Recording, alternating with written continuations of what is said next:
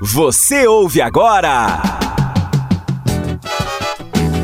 O podcast Futebol 4.0. O podcast Futebol 4.0. Onde comunicação e futebol se encontram. Apresentação: Fábio Giacomelli, Nando Rocha e Caroline Patati.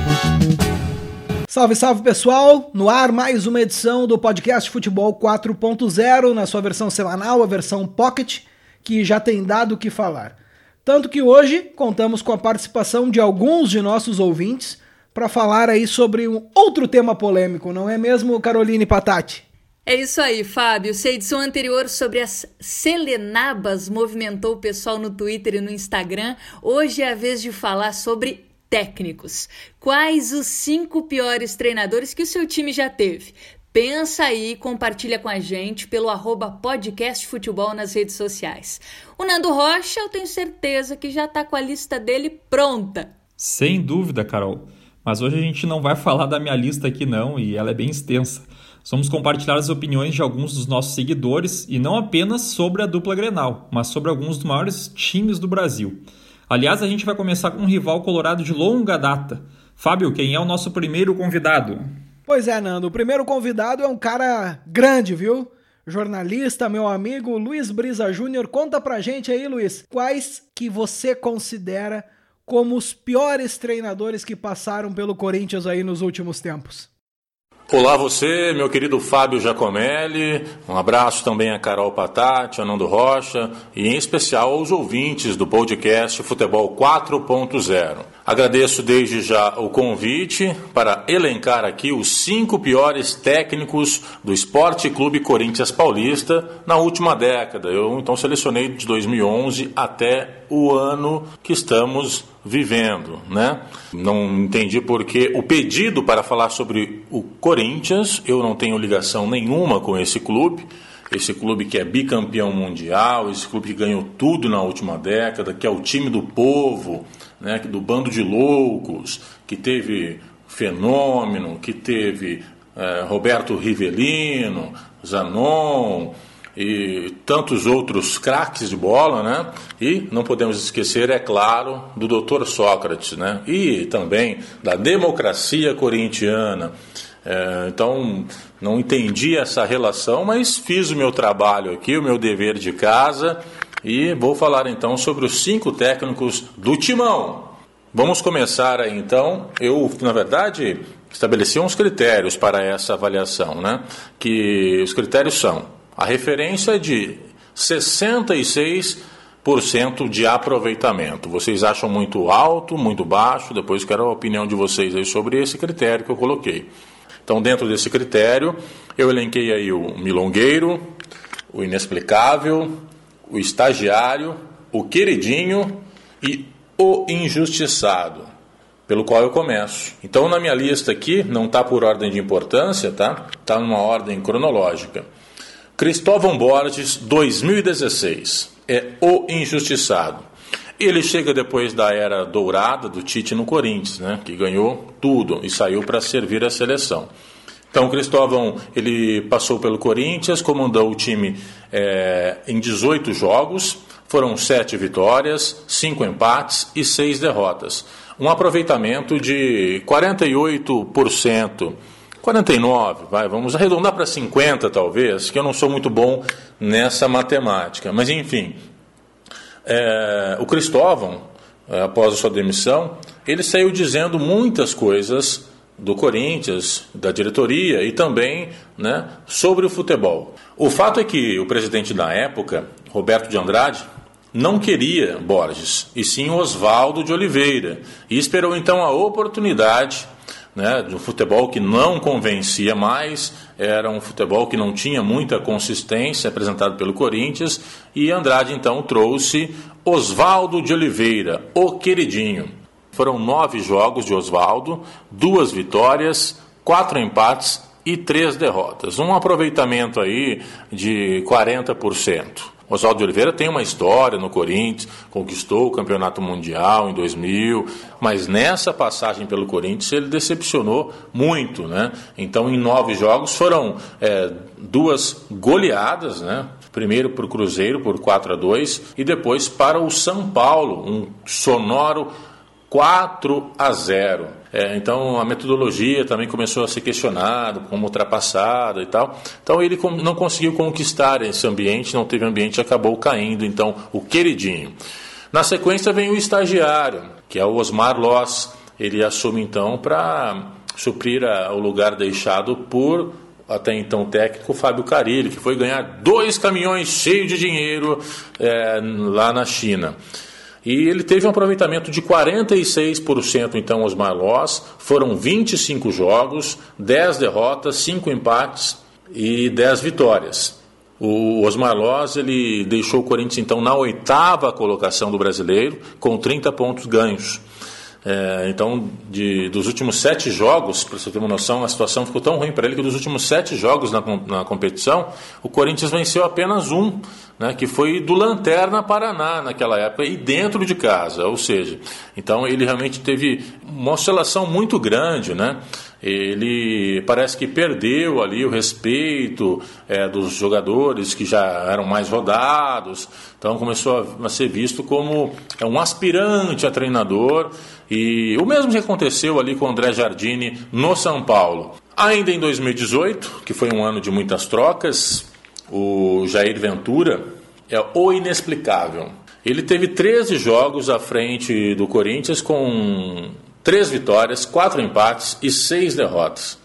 Né, um aproveitamento aí muito baixo. O Corinthians aí realmente nessa época ficou sem padrão de jogo, era uma mudança grande é, de filosofia, de um, um, trabalho que havia sido começado pelo Carilli em 2017, campeão em 2017, depois substituído aí por Osmar Loss, que tentou é, manter o trabalho.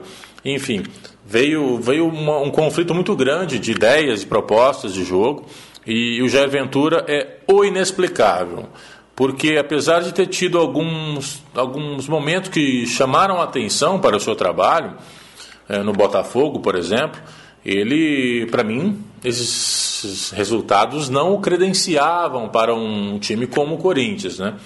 E nos bastidores diziam que é o que realmente atrapalhou e pesou bastante foi aquele fantasma do Carilli, que estava apto já então para voltar ao Corinthians, o que aconteceu, né? Em seguida, em 2019, o quinto lugar vai ficar com o Milongueiro, é, ele mesmo que chegou não faz muito no Corinthians, Thiago Nunes. Milongueiro porque Edilson ex-jogador do Corinthians, Edilson Capetinha, o apelidou assim, né? E parece que tem ganhado força na mídia esse, esse apelido.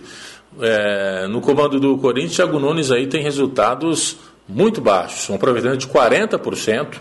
É, no Campeonato Paulista, o Corinthians tem 11 pontos, é o terceiro colocado no seu grupo, classificam os dois primeiros, e além disso, ele ainda corre o risco de rebaixamento, né? Faltam, faltar, assim, a gente sabe que tem a pandemia, nós não sabemos qual será o posicionamento da Federação Paulista. É claro que deve haver um encerramento da forma que está o campeonato. Então, o Corinthians realmente pode, pode não correr esse risco. Mas imagine só o desempenho de um técnico que vem como campeão da Copa do Brasil, um técnico que montou uma bela equipe no Furacão, chega no Corinthians, tem um aproveitamento de 40%. O seu time é, provavelmente não iria se classificar para a próxima fase e ainda corria um pequeno risco de rebaixamento no estadual. Então esse milongueiro, essa peste de milongueiro realmente está pegando aí é, no cartaz do Thiago Nunes. Para mim, ele está na lista como os cinco piores desta década. Ele pode mudar isso, mas acho difícil. É claro que ele sofre bastante também com os jogadores que tem na mão, né? É, o Bozelli é um deles. Mas enfim, fica então essa minha lista de cinco piores técnicos do Corinthians na última década. Né? Então nós tivemos aí o Milongueiro, tivemos o Inexplicável, o Estagiário, o Queridinho e o Injustiçado. Valeu, galera! No podcast Futebol 4.0 Estamos aí à disposição sempre que chamado. Valeu, um grande abraço. Dos cinco técnicos citados pelo Brisa, quatro seriam da nova geração, né, que realmente tem uma grande dificuldade de se firmar. Cristóvão e o Jair Ventura, que chegaram a ser potencialmente aí os mais procurados, um dos mais procurados no Brasil, o Osmar, que é um multicampeão na base, e o Oswaldo, que até então tinha sido um treinador vitorioso no, no Corinthians, mas, mas, é meio que o Celso Rotti deles, né? E por último, surpreendentemente, o Thiago Nunes, que é o campeão da Copa do Brasil e que não conseguiu dar padrão ao time até agora em três ou quatro meses. Agora, Fábio, o maior rival corintiano, também tem um hall de técnicos que vou te contar, né? Vai daí com o Palmeiras, meu querido. É verdade, Nando. E para falar sobre a Sociedade Esportiva Palmeiras e os seus treinadores ruins, Marco Bonito, professor, pesquisador da Universidade Federal do Pampa, meu amigo, meu orientador durante a graduação. Marcão, conta para nós aí quais foram os treinadores que você escolheu entre os piores que passaram aí pelo Palmeiras nos últimos anos. Olá, amigos do podcast Futebol 4.0. É, Marco Bonito falando. Queria aproveitar para mandar um abraço para o Fábio Giacomelli, para Carol Patati, para o Nando Rocha e na sequência dizer então quais são os, os técnicos mais perebas do, que passaram pelo Palmeiras na última década e eu tive que dar uma pesquisada a respeito porque foram tantos, né? E também contei com a ajuda do meu, do meu super amigo palestrino Daniel Lima e a gente chegou na seguinte conclusão que os quatro piores de 2010 para cá foram pela sequência, né? O Antônio Carlos Zago, que entrou no lugar do Murici Ramalho, né? Murici assumiu, ficou pouco tempo, estava ainda começando um trabalho, caiu, assumiu o Antônio Carlos Zago ainda no início de carreira e foi muito mal. É, depois o Gilson Kleina, que caiu com o Palmeiras, né, ajudou muito aquele time a, a cair para a Série B e fazia um trabalho bem bizarro. Na sequência, a gente lembrou do Oswaldo Oliveira, que, que foi horrível, né? Assumiu no lugar do Gareca, era para ter feito um, um, trabalho de, de reformulação, é, de postura do time, e foi horrível. Não gosto nem de lembrar e a melhor coisa que ele fez foi lançar o Gabriel Jesus, mas mesmo assim não punha ele em todos os jogos e até gerou aquele meme famoso, né? Põe Gabriel, põe Gabriel, põe Gabriel, aquela coisa. E por fim a gente termina com o Eduardo Batista, que é uma boa pessoa, deve ser legal pra gente chamar pra, pra tomar um chopp junto, educado, mas no meu time também não, não deu certo. Muito ruim, muito fraco é, é, técnico de, de time que não, não, não tem pressão de, de imprensa e de torcida. Tá bom? Muito obrigado aí pela, pelo convite, a participação. Sucesso aí pro, pro projeto do podcast. É muito, muito legal a, a ideia de vocês. É vida longa. Abraço a todos e até a próxima. Muito obrigado, Marco, pela participação. Mandar um abraço então aí pro Daniel Lima também, que contribuiu com a tua lista. E listinha que ficou bem mais ou menos, né? Zago, Klein, Oswaldo de Oliveira, Eduardo Batista, o cara para tomar um chopp, então. Oswaldo de Oliveira, que também tá na lista do Brisa. Já, já, já temos aí algum nome para ser unanimidade. O Zago apareceria na minha lista do Inter se fosse eu a fazer a do Inter, então temos alguns nomes que convergem aí. Vamos então para a próxima equipe a ser representada no Pocket do 4.0 de hoje. Tem muitos técnicos que já passaram por essa equipe e pelo Palmeiras, equipe que o Marco Bonito acabou de trazer. Carol Patati, fale um pouco mais sobre o nosso convidado que vai trazer os piores treinadores do Grêmio. Ah, é verdade, Fábio. E para a gente lembrar de alguns mais recentes e mais marcantes, tem o Luiz Felipe Scolari, o Filipão, tem o Roger Machado, personagens muito queridos da história tricolor. Mas o Lorival Viana vai lembrar para a gente de cinco técnicos que ele não gostou nem um pouco de ver à frente do Grêmio. Fala aí, Lorival. Fala, galera do podcast Futebol 4.0. Fui convidado por essa galera querida, Carol Patati, o Fábio Giacomelli, o Nando Rocha para tentar destacar aqui os cinco piores treinadores que o nosso tricolor, o Grêmio, teve nesses últimos anos. Tarefa um pouco difícil, visto que o Renato Portaluppi vem monopolizando as ações nos últimos dez anos. Né? Nessas últimas três passagens, ele praticamente ficou cinco anos no comando técnico do Grêmio. É, então, ao longo desse período, vai aí minha opinião aí. e principalmente na minha lembrança os que mais impactaram negativamente. Vou deixar o primeiro lugar, traçar uma linha cronológica aqui de tempo para a gente tentar seguir um, uma linha de raciocínio. Em 2004, o Cuca, uma passagem muito ruim, muito abaixo daquilo que o Cuca veio a ser no futuro aí com grandes trabalhos, mas pelo Grêmio teve 11 jogos em 2004, 3 vitórias, um empate, 7 derrotas, um aproveitamento terrível.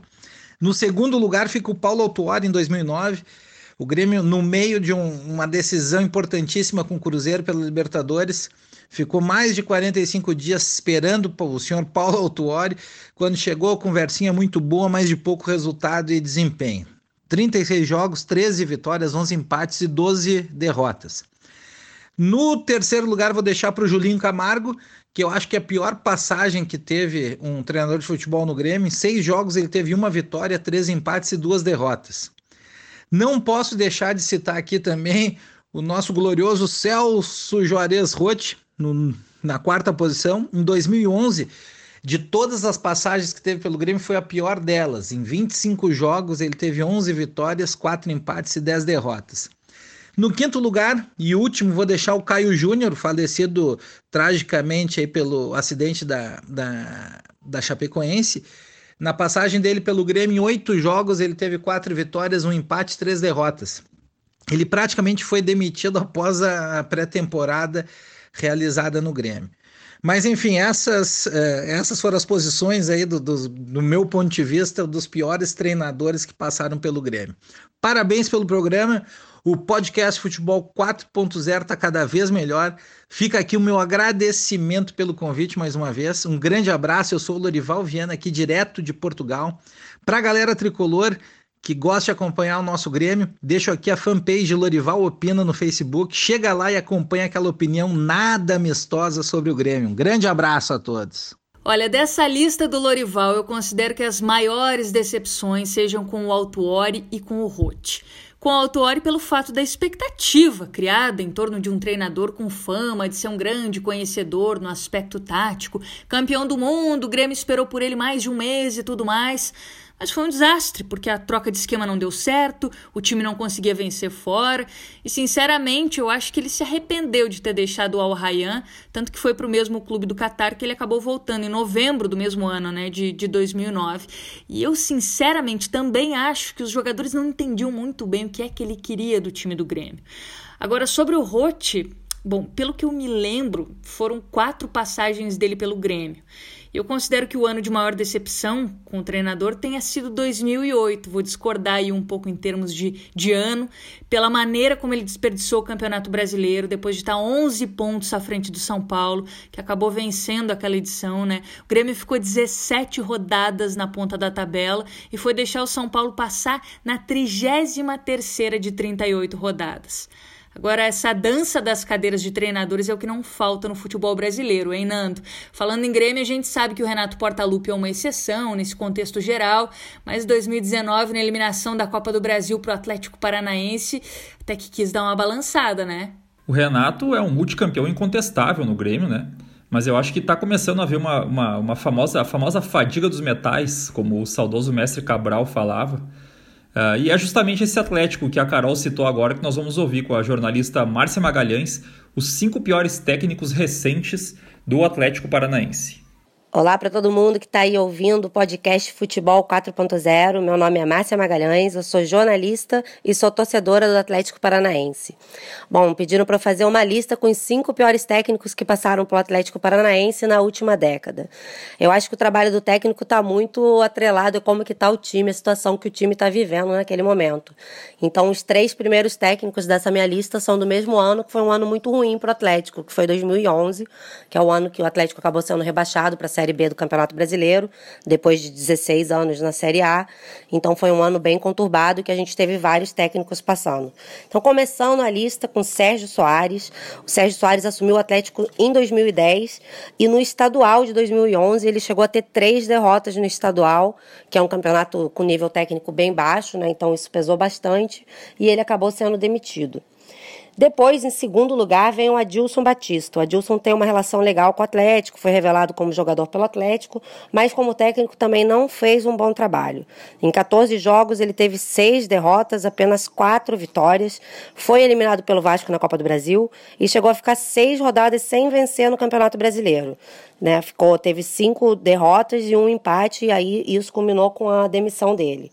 Aí, em terceiro lugar nessa lista, vem uma pessoa que agora está em alta, mas nessa época ainda não tinha tanta moral como técnico, que é o Renato Gaúcho. Está aqui em terceiro lugar. O Renato Gaúcho ficou menos de dois meses no comando do Atlético. E em 14 jogos ele teve quatro vitórias, cinco empates e cinco derrotas. Ele reclamava de várias coisas da estrutura do clube e pedia bastante a contratação de um atacante, não conseguindo, ele improvisou o Fran Sérgio, que era um volante como atacante, isso também teve bastante críticas. Ele assumiu o Atlético já numa posição delicada, era lanterna do campeonato em 2011, e quando ele deixou, deixou uma posição acima e alegou problemas pessoais e abandonou o Atlético é, nesse ano, né, que depois foi rebaixado. Depois o Antônio Lopes assumiu, a gente acabou sendo rebaixado, mas eu não, não cito o Antônio Lopes aí nessa lista. Eu acho que mais o, o Renato por ter ficado pouco tempo e ter saído, enfim, não ter feito muita coisa para mudar a situação que a gente estava. E aí, em quarto lugar, já em 2017, eu estaria o Eduardo Batista. O Eduardo Batista entrou no lugar do Paulo Autuori, que assumiu o futebol, disse que não iria mais trabalhar com, como treinador, apesar de agora estar no Botafogo. Nessa época, ele disse que ele não seria mais treinador.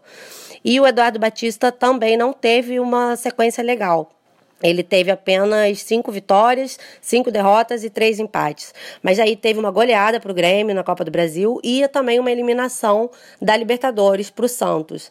Então o Atlético já estava numa situação bem ruim aí nessa época. É, o Grafite, tanto é que estava no Atlético nessa época, é, acabou saindo do futebol, fez um gol só no Atlético, depois de ter tido uma temporada boa no Santa Cruz. Então, assim, foi um ano da zica mesmo. E aí o Eduardo Batista seria esse quarto lugar. É, quarto lugar não, né? Porque não tá na ordem. Eu fiz na ordem ao contrário, porque agora veio o que eu mais não gosto. Para mim foi o pior técnico que passou no Atlético, bastante gente votou nele também, que é o Fernando Diniz. O Fernando Diniz dirigiu o Atlético em 2018. Ele começou já desde o começo do ano. O Atlético tinha tentado o Sidorf, não conseguiu.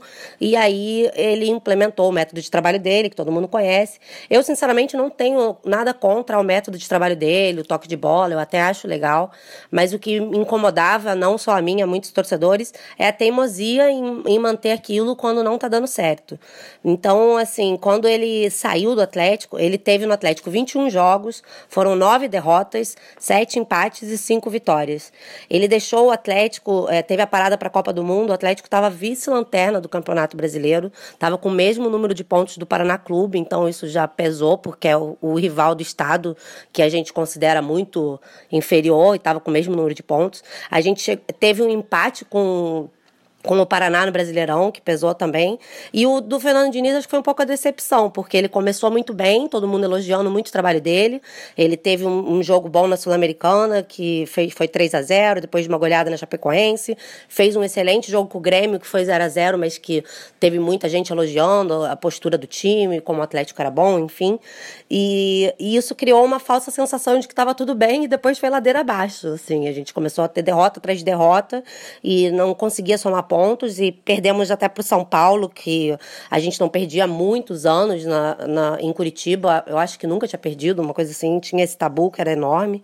E acabou sendo derrotado para o São Paulo em casa. Depois e na parada da Copa, ele só foi demitido por pressão no conselho, que geralmente não tem no Atlético, mas teve muita pressão na torcida para ele ser demitido, porque o presidente em questão não queria que ele fosse demitido, né? Gostava dele. E, e para mim, assim, eu peguei uma birra do Fernando Diniz. Depois que ele saiu, assumiu o Thiago Nunes. E a gente acabou sendo campeão da Copa Sul-Americana, fez um bom campeonato brasileiro, enfim. E assim, muita gente diz que o Thiago Nunes seguiu algumas coisas do Fernando Diniz, mas eu acho que não, é outro trabalho e, e para mim, assim, no Atlético Paranaense, o Fernando Diniz estaria como o pior que passou por ali. E é isso, obrigada e abraço para todos vocês. O Fernando Diniz é o popular ame ou odeie, né? Um técnico que ainda busca aí o seu espaço, né? Onde as, acho que talvez as suas ideias sejam maiores do que a sua biografia mesmo. E olha como é importante considerar o contexto, né? Entre os técnicos apontados como fracasso estão Thiago Nunes no Corinthians, né? E o Renato na passagem pelo Atlético, que são dois treinadores vitoriosos. Futebol realmente muito dinâmico. E agora eu chamo novamente o Fábio para falar do Colorado. Vamos ver quem é o herói que conseguiu sintetizar em apenas cinco técnicos ruins os comandantes dessa década. Olha, Nando, apesar de ele não ter falado isso, eu tenho certeza que ele deve ter pensado, mas será que eu tenho que apontar só cinco mesmo? Simon Ferreira, meu grande amigo, comunicador da Rádio Verdes Pampas FM em Santiago, coloradaço. Conta aí para nós, Simon, como é que tu fez essa escolha e quem são os teus cinco nomes do Colorado nesses últimos tempos, os cinco piores técnicos que passaram pelo Internacional. Fala rapaziada do podcast Futebol 4.0. Me chamo Simon Ferreira, sou de Santiago, Rio Grande do Sul. Trabalho aqui na Rádio Verdes Pampas FM e queria agradecer, né, o convite do Fábio, do Nando, da Carol para participar desta edição aí trazendo este, dá para dizer um top 5, né, dos piores treinadores que passaram no nosso alvirrubro, o querido Colorado das Glórias, orgulho do Brasil. Eu acho que os nomes vão girar mais ou menos nesses aqui, nesses últimos 10 anos, tá? Então, o que que eu pensei? Eu vou trazer um top 5 do menos pior até o pior, ranqueando, diríamos assim, estes nomes. Para mim, o quinto colocado dessa lista é o cara que fez um baita esforço pra gente ficar fora da Libertadores de 2020, mas mesmo assim a gente conseguiu entrar na pré-Libertadores. Eu falo de Zé Ricardo. Zé Ricardo, para mim, é a, o quinto colocado deste top 5. Em seguida, vem o cara que chegou numa fogueira lá com um discurso, né, que até a gente abraçou, junto como sempre, né, a torcida colorada abraça, só que infelizmente afundou junto com toda a barca, o Lisca doido. na terceira colocação, o homem que começou começou um trabalho do nosso fatídico ano de 2017, ano que é para ser esquecido, entre aspas, né? Porque a gente tem que tirar as coisas boas da Série B também. Antônio Carlos Zago, para mim, foi o terceiro pior técnico que passou no comando do Internacional. Aí, fechando esse top 5, eu acho que esses dois aqui poderiam entrar na primeira colocação, né? Já que eu tô ranqueando do menos pior para o pior. Para mim, a segunda colocação é ocupada pelo homem homem do trator, o homem do pezinho no chão, Argel Fuchs. O que mais me indigna do Argel, sinceramente, gurizada, é que até hoje, né, quando ele dá entrevista falando do Internacional, ele fala que se ele estivesse no comando do Inter, o Inter não teria caído, e ele fala do super título que ele ganhou lá da Recopa Gaúcha, enfim. E na primeira colocação, acho que todos concordam comigo, é o cara que tem o carimbo de ter nos levado para a Série B juntamente, né, com a SWAT e ter o carimbo também do Mazembe, Celso Juarez Rotti. para mim, estes foram os cinco piores técnicos que passaram nesses últimos dez anos no nosso Colorado. E se me permitem, gurizada, eu gostaria de deixar também dois nomes que passaram pelo nosso Colorado, só que no início dos anos 2000, que para mim também poderiam fazer parte dessa lista aqui, que são Lori Sandri e o papai, né, Joel Santana. Tivemos já esses dois nomes como técnico do Internacional. Enfim, mais uma vez obrigado pelo convite. Me despeço desde Santiago. Abraço Fábio, Nando e Carol e vida longa ao podcast Futebol 4.0. Feitoria. É, Nando, ó, era mesmo complicado falar só cinco, tanto que ainda lembrou o Simon, dois técnicos mais antigos aí, o Lorissandre e o Joel Santana. Da lista do Simon, o Zago acaba por convergir lá com a lista do Marco Bonito do Palmeiras. Então a gente vê que os nomes vão se cercando também de certa forma. Agora o Simon trouxe uma coisa muito interessante ao falar do Argel. O Argel é, é, é ele não tem trabalho de expressão em nenhum clube que ele passou e continua uh, com as suas entrevistas como se fosse um grande treinador, né? E diz que o sonho dele é treinar o Benfica. Vamos ver o que vai sair da sequência da carreira do Argel Fuchs. Meu Deus do céu. Bom, mas a gente não pode deixar de falar também de quem é o atual campeão brasileiro e todos os técnicos ruins que passaram até chegar no grande trabalho que Jorge Jesus tem feito. Carol, conta para nós aí quem vai falar sobre o Clube de Regatas do Flamengo, por favor. Pois é, Fábio, o Flamengo teve um período recente, inclusive, de muita inconstância e, na minha opinião, pouca estratégia em termos de definição quanto ao comandante da equipe. Direto do Rio de Janeiro, a Raquel Mota é quem conta pra gente quais os cinco piores técnicos que ela viu à frente do rubro-negro. Olá, galera. Sou Raquel Mota, sou historiadora, comentarista de futebol, carioca e apaixonada por futebol, mas principalmente apaixonada pelo Flamengo, meu time de coração. Nasci em 81, ano do título, né? Aquele título, um dos principais, se não o maior título do meu querido rubro-negro. Então aqui eu tive um desafio para falar sobre os cinco piores técnicos que o Flamengo já teve na história. É difícil, né? Porque é muito de fase também, né? A gente lembra de alguns técnicos que são muito ruins, mas eu tendo geralmente a pensar no time como um todo, né, nos jogadores, enfim. Então eu fiz uma listinha um pouco difícil, mas eu acho que é um algo que quase todo rubro-negro vai concordar um pouquinho com essa minha listinha, né? Eu não coloquei em, em ordem é, do pior para o melhor, mas uma ordem do que foi, foi lembrando, assim, do que eu fui lembrando a cabeça, né? O primeiro deles foi o Zé Ricardo, né? O Zé Ricardo deixou simplesmente passar o Vinícius Júnior. Ele era um, um treinador que conhecia muito bem os meninos da base, que tinha sido campeão, e ele simplesmente não deu nenhuma oportunidade. Nessa passou o Vinícius Júnior, ficou quase um ano e meio no Flamengo e não deu oportunidade ao, ao, time da base. E além disso, ele tinha o excelente Cuejar, que depois se mostrou muito bom é, nos, outros, nos outros jogos do Flamengo, quando o Zé Ricardo saiu, e colocava o Márcio Araújo como titular. Imaginem, Márcio Araújo deixando o Cuejar no banco. Só aí já explica bastante coisa sobre o Zé Ricardo nessa lista de um dos piores.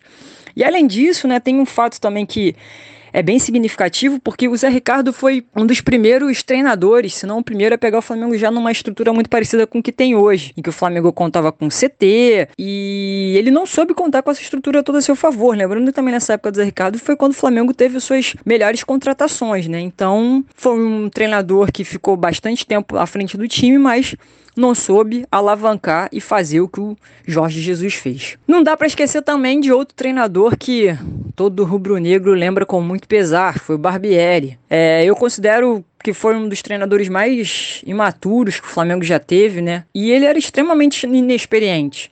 Então, para um clube com o tamanho do Flamengo e com a história do Flamengo, ter o Barbieri à frente foi um grande desafio, né, para ambos, né, para o time que está pensando num treinador novo e para o treinador que está chegando com um grande compromisso, uma grande dificuldade de pensar à frente de um time como esse com tanta inexperiência, né? Então o Barbieri para mim foi um treinador que ele acabou não aguentando a pressão da torcida, né, que pedia muito por títulos e não soube dar uma forma ao time do Flamengo, que ficou completamente apagado e o Barbieri simplesmente. Quem lembra de alguma coisa da época do Barbieri?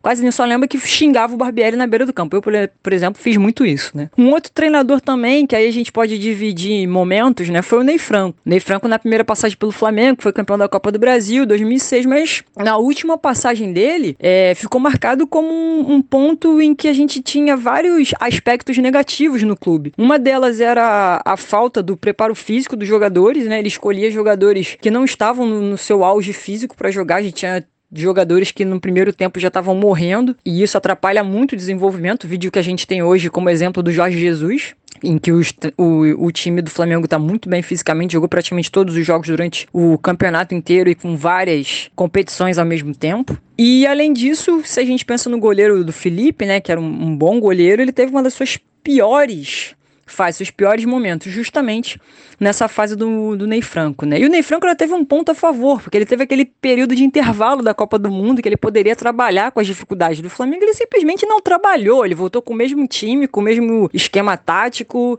com um Flamengo apático que não fazia nada, enfim, pediu para ser mandado embora. E aí vem uma outra figura também que eu, como rubro-negra, tenho muito pesar por esse cara ter passado no meu clube, né? Principalmente porque ele é muito marcado com o meu maior rival, o Vasco, que é o Cristóvão Borges, né?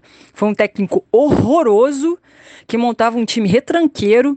Você pensa um, o Flamengo, uma das principais características na história do Flamengo sempre foi o quê? Um meio de campo, uma linha de frente habilidosa e uma zaga que conseguia segurar muito bem. Pô, a gente teve Domingos da Guia, nosso time, na história, né? Décadas de 30, 40, enfim. E aí, de repente, você tem o Cristóvão, Boar, o Cristóvão Borges jogando três volantes no meio de campo. Acabou com a criatividade do Flamengo. Acabou, não tinha como. Então, o Cristóvão Borges, para mim, ficou marcado como esse tipo de treinador. E por último, Um treinador que os rubro-negros também lembram com muito pesar, porque foi uma fase de sonho do rubro-negro, dos rubro-negros, né, que tinha o Zico à frente do seu departamento de futebol, e aí teve contratado o Silas, né, depois da, da queda do, se eu não me engano, acho que era Rogério Lourenço, que tinha um time do Flamengo com uma zaga muito boa, mas que não tinha resultado. Então a torcida pressionou bastante, né, o, o Lourenço acabou sendo demitido e o Zico trouxe o Silas. Ele treinou o Flamengo, né, teve sete jogos à frente do Flamengo, mas fez sete pontos só. E o Flamengo jogava muito avançado, mas não tinha uma zaga forte, que era uma característica do Rogério Lourenço. E o Silas não conseguia aproveitar de jeito nenhum os bons jogadores que o Flamengo tinha. E só lembrando, tá? O Silas pegou boa parte do Flamengo que tinha sido campeão em 2009. Então ele tinha peças para jogar, mas não soube. Ou seja, ele deixou de repente um, um, um, outro campeonato brasileiro do Flamengo que poderia ter vindo em seguida, porque simplesmente não soube trabalhar com o time. Então é isso, pessoal. Espero que vocês tenham gostado aí da minha lista, né, do top 5 dos piores técnicos do meu querido e amado Flamengo. E é isso aí. Brigadão, galera. Patati, muito obrigada pela oportunidade. Beijos e abraços em todos. Dessa lista da Raquel, eu quero destacar também dois técnicos e dois que eu acompanhei de perto quando eu já estava no Rio de Janeiro, e que são dois treinadores que tiveram no Flamengo a primeira experiência em um time de primeira divisão. No caso do Zé Ricardo, foi o primeiro time de futebol profissional que ele comandou. Ficou pouco mais de um ano e dois meses à frente do Rubro Negro. Ele saiu em agosto de 2017, depois de uma derrota para o Vitória, por 2 a 0 em casa. Já o Barbieri teve uma passagem mais curta, cerca de cinco meses, foi demitido depois da derrota para o Corinthians na Copa do Brasil, mas em comum o fato de os dois terem sido eliminados da Libertadores. O time do Barbieri caiu diante do Cruzeiro, o do Zé diante do San Lourenço de virada. E aí eu deixo a escalação daquele time para vocês tirarem as próprias conclusões e quem sabe entenderem, quem não for flamenguista, um pouco desse ranço com o Zé que a Raquel falou. Olha só. Muralha no gol, Rodinei, Hever, Rafael Vaz e Trauco. No meio-campo, Márcio Araújo, William Arão e Gabriel, que naquela partida foi substituído pelo Matheus Sávio. Lá na frente, Berril, que nesse jogo deu lugar ao Rômulo, esse mesmo, que, que passou um período aí no Grêmio, Paulo Guerreiro, hoje no Internacional, e o Everton, que nesse jogo contra o São Lourenço também deu lugar ao Juan. Ou seja, uma equipe bem diferente dessa que o Jorge Jesus tem hoje e que tem conquistado não apenas títulos, mas também o, o coração aí dos flamenguistas. Pessoal, por hoje essa é a minha participação. Espero que tenham gostado. Beijo grande e continuem conosco, ouvindo os nossos podcasts e também nas redes sociais. Muito legal, Carol. Um programa descontraído, um pouco diferente da nossa proposta inicial de abordar a comunicação, mas inserido na temática do futebol, que também é muito importante para quem nos ouve. Nosso muito obrigado a quem acompanhou novamente nosso podcast Futebol 4.0 e até uma próxima oportunidade. É isso, Nando, Carol. O programa passou um pouco aqui do tempo que a gente costuma fazer, mas os comentários foram tão legais que não tinha como não irmos até esse tempo. Mandar um grande abraço mais uma vez e agradecer pela participação da Raquel, da Márcia, do Lorival, do Simon, do Marco e do Luiz que estiveram conosco nessa, nessa edição do podcast Futebol 4.0 e mandar um grande abraço para o Kleber Trindade, gremista de Bento Gonçalves, Kleber Trindade, que sugeriu essa pauta e nós escolhemos. Valeu, Kleber, valeu pela audiência e continuem participando conosco. Instagram, arroba podcastfutebol e no Twitter também, arroba podcastfutebol. Sugiram pautas para os pockets das próximas semanas que nós aguardamos a participação de vocês. Tchau, tchau e até a próxima. Você ouviu? O podcast Futebol 4.0. Siga-nos no Twitter e Instagram, arroba Podcast Futebol. Ouça esse e outros episódios em nosso perfil no Spotify.